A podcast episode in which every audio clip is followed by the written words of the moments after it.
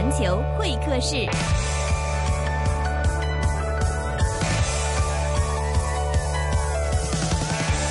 大家可能老听说八段、九段啊、六段，这个段位的意思是年头的积累呢，还是水平的达标？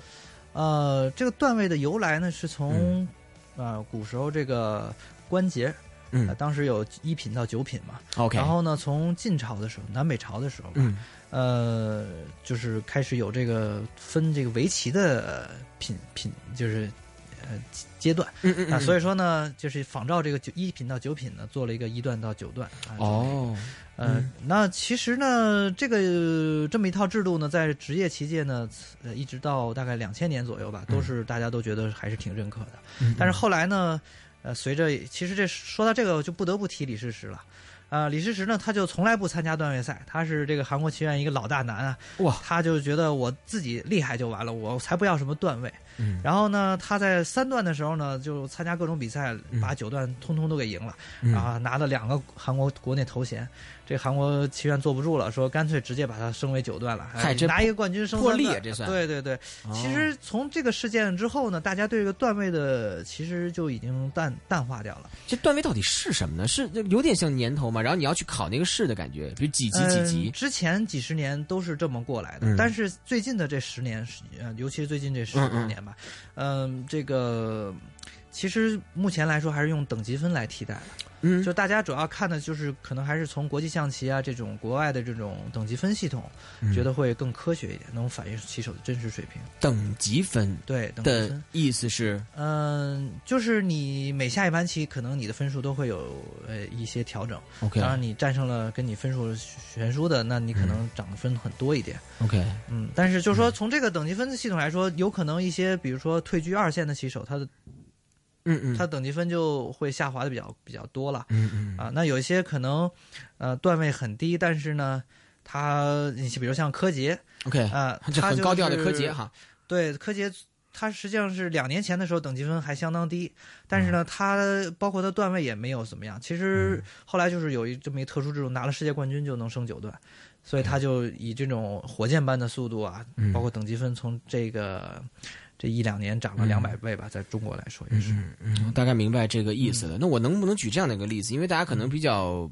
就听起来会觉得比较懵。嗯比如说中国男足跟巴西男足踢比赛，嗯我们给巴西冠的是世界强队，嗯世界排名它是第二或者第八，嗯中国排名是第七十八或者第八十九。嗯，好。然后呢，有一天呢，这个中国队碰上了巴西队，嗯呃，在这场比赛前呢，大家就普遍都觉得说一个两段的跟一个九段的踢是这样的意思吗？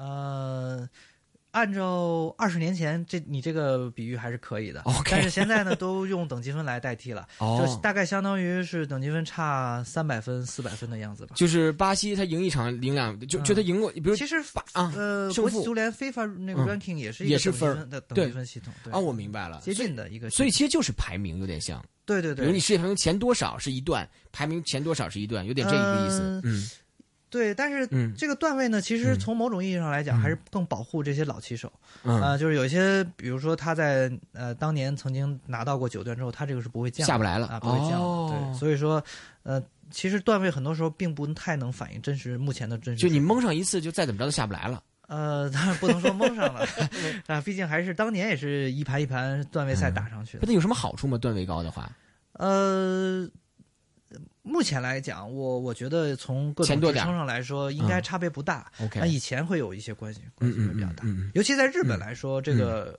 日本还是这个传统的会更加严格一点。嗯就是嗯日本的话，段位肯定还是差别会明显。嗯，你的段位是啊，我是一个业余棋手哦啊，我并没有呃，当年并没有去这个去，就是说去常年的去冲职业啊，就是毕竟还是在一直在上学。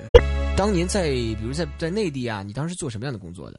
呃，我其实做的一开始也是在一个围棋网站，我是学后来我是计算机系嘛，嗯呃，也后来做过一些电脑方面，但是最主要还是后来又又转回来做围棋的，呃，哦，做了一些比如说这个夏令营啊，一些、呃外国人的来中国的这种项目，然后、哦，明白。然后也做过一些围棋视频网站。嗯嗯，所以就是天生注定要和围棋走在一起。嗯，是自从我下盲棋之后吧，因为毕竟。呃，在传说中，这个盲棋是没有人做不到嘛，所以我觉得，既然我挺意外的做到了，我也觉得应该是跟围棋有不解之缘。正要问关于盲棋的事儿，这个大家可能对盲棋有误解啊。这个首先第一个误解呢，大家别介意啊，可能会觉得说是盲人下的棋。呃，第二呢误解可能是下盲棋的全是盲人。嗯，这个所以大家有这两个普遍的误解在，请鲍老师给我们。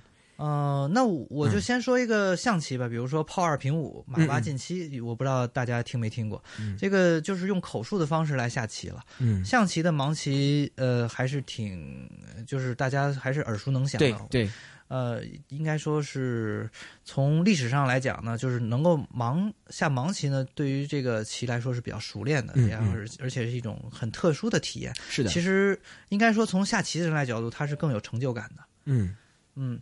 那么，呃，这个围棋来说呢，盲棋呢，就是唐朝有个传说啊，嗯，呃，说这个，呃，第一国手就是围棋十绝的作者，他在山里呢，啊，碰到了就是婆媳二人下棋，然后呃是躺床上，天黑的情况下，嗯嗯，他就听着很神奇。第二天早晨呢。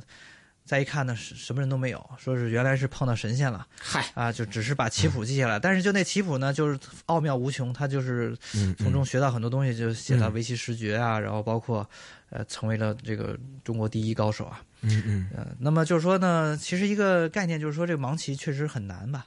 嗯嗯，明白，盲棋确实很难。呃，有没有想过在盲棋的道路上能不能怎么样继续走下去？就是因为现在你已经到了一个大家都知道你的状态啊，并且也都在说你是世界围棋盲棋第一人。这个世界第一是怎么给出来的？呃，我理解就是就是第一个做到的吧，就好比说飞越黄河第一人啊什么。你第一个做到什么了？第一个做到能够，嗯，就是用口述坐标方式把一盘棋下完。你这，哎，但你口述坐标的方式把一盘棋看完，是你不看着棋盘吗？对我，我我就是。呃，怎么怎么知道人家怎么走的呢？那就用坐标，就像刚才我说的，呃，哦，啊，什么就是一些数字坐标了。那你的记忆力得超强哎！就对方告诉你就对方会告诉你他怎么走的，对，然后你在脑子里消化之后，你告诉大家要你要怎么走。比如说啊，十六四啊，然后坐标，然后我说，比如说四四这样的。哦，他下哪儿你下哪儿，他下你下哪儿。一般来说是有一个呃唱棋人了，我们叫就是来报坐标、传坐标。哦，就大家可能以为本来以为呼下呢，就是你下一个我下一个，呼下呼下呼下就互下，不是啊。其实围棋它它是有很强逻辑性的，所以一盘棋下下来的话，这个流程是可以把它串成一个故事。就是说记起来并没有那么复杂吧？我觉得。嗯嗯嗯，记起来没这么复杂，这是你呀。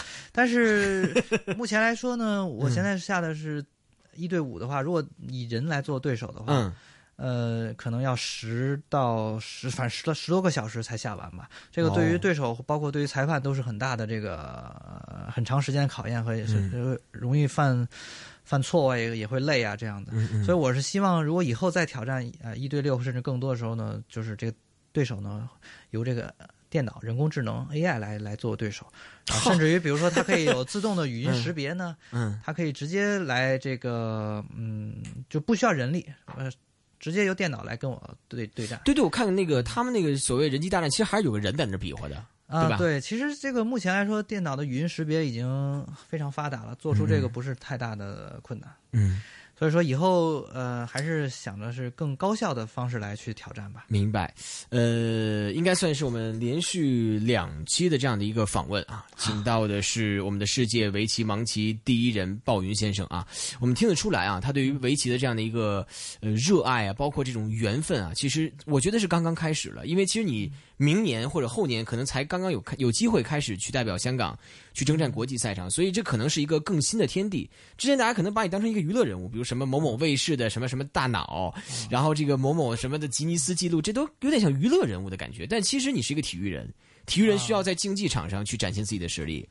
对，包括其实盲棋也也有机会作为一个正式的竞技项目。嗯嗯，所以说很多比赛等着我，很多比赛等着你，好吗？那我们相信应该缘分还不解，所以这一次跟大家打个招呼而已，say 个 hi，say 个 hello，相信我们以后也有更多的合作机会。谢谢，好吗？嗯，谢谢鲍云。